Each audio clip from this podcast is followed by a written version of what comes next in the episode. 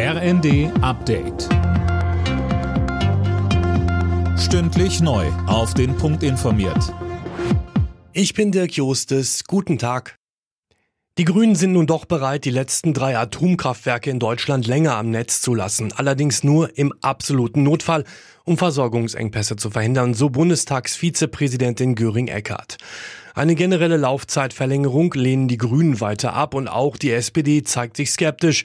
Parteichefin Esken sagte im Zweiten. Ganz klar ist auch, alle Argumente, die bisher gegen die Atomkraft gesprochen haben und die dazu geführt haben, dass wir den Ausstieg beschlossen haben, die gelten ja weiterhin. Es ist immer noch keine Lösung gefunden für die Endlagerung des Atommülls und viele andere Fragen sind auch nicht geklärt. Für den Vorschlag von Kassenärztechef Gassen, die Corona-Isolationspflicht abzuschaffen, gibt es Unterstützung aus der FDP.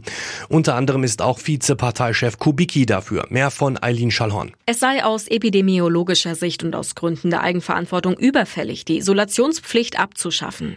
Andere europäische Länder hätten das schon längst gemacht, so Kubicki in den Funke-Zeitungen. FDP-Generalsekretär Giersaray sieht das ähnlich. Er sagte der Rheinischen Post, wir werden in systemrelevanten Bereichen vor enormen Herausforderungen stehen, wenn wir massenhaft positiv Getestete ohne Symptome in die Isolation schicken.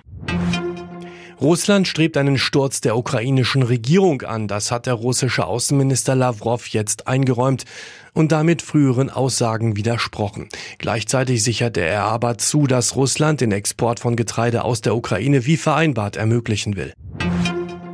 Bei der Leichtathletik-WM in den USA hat Weitspringerin Malaika Mihambo die erste Goldmedaille für das deutsche Team geholt.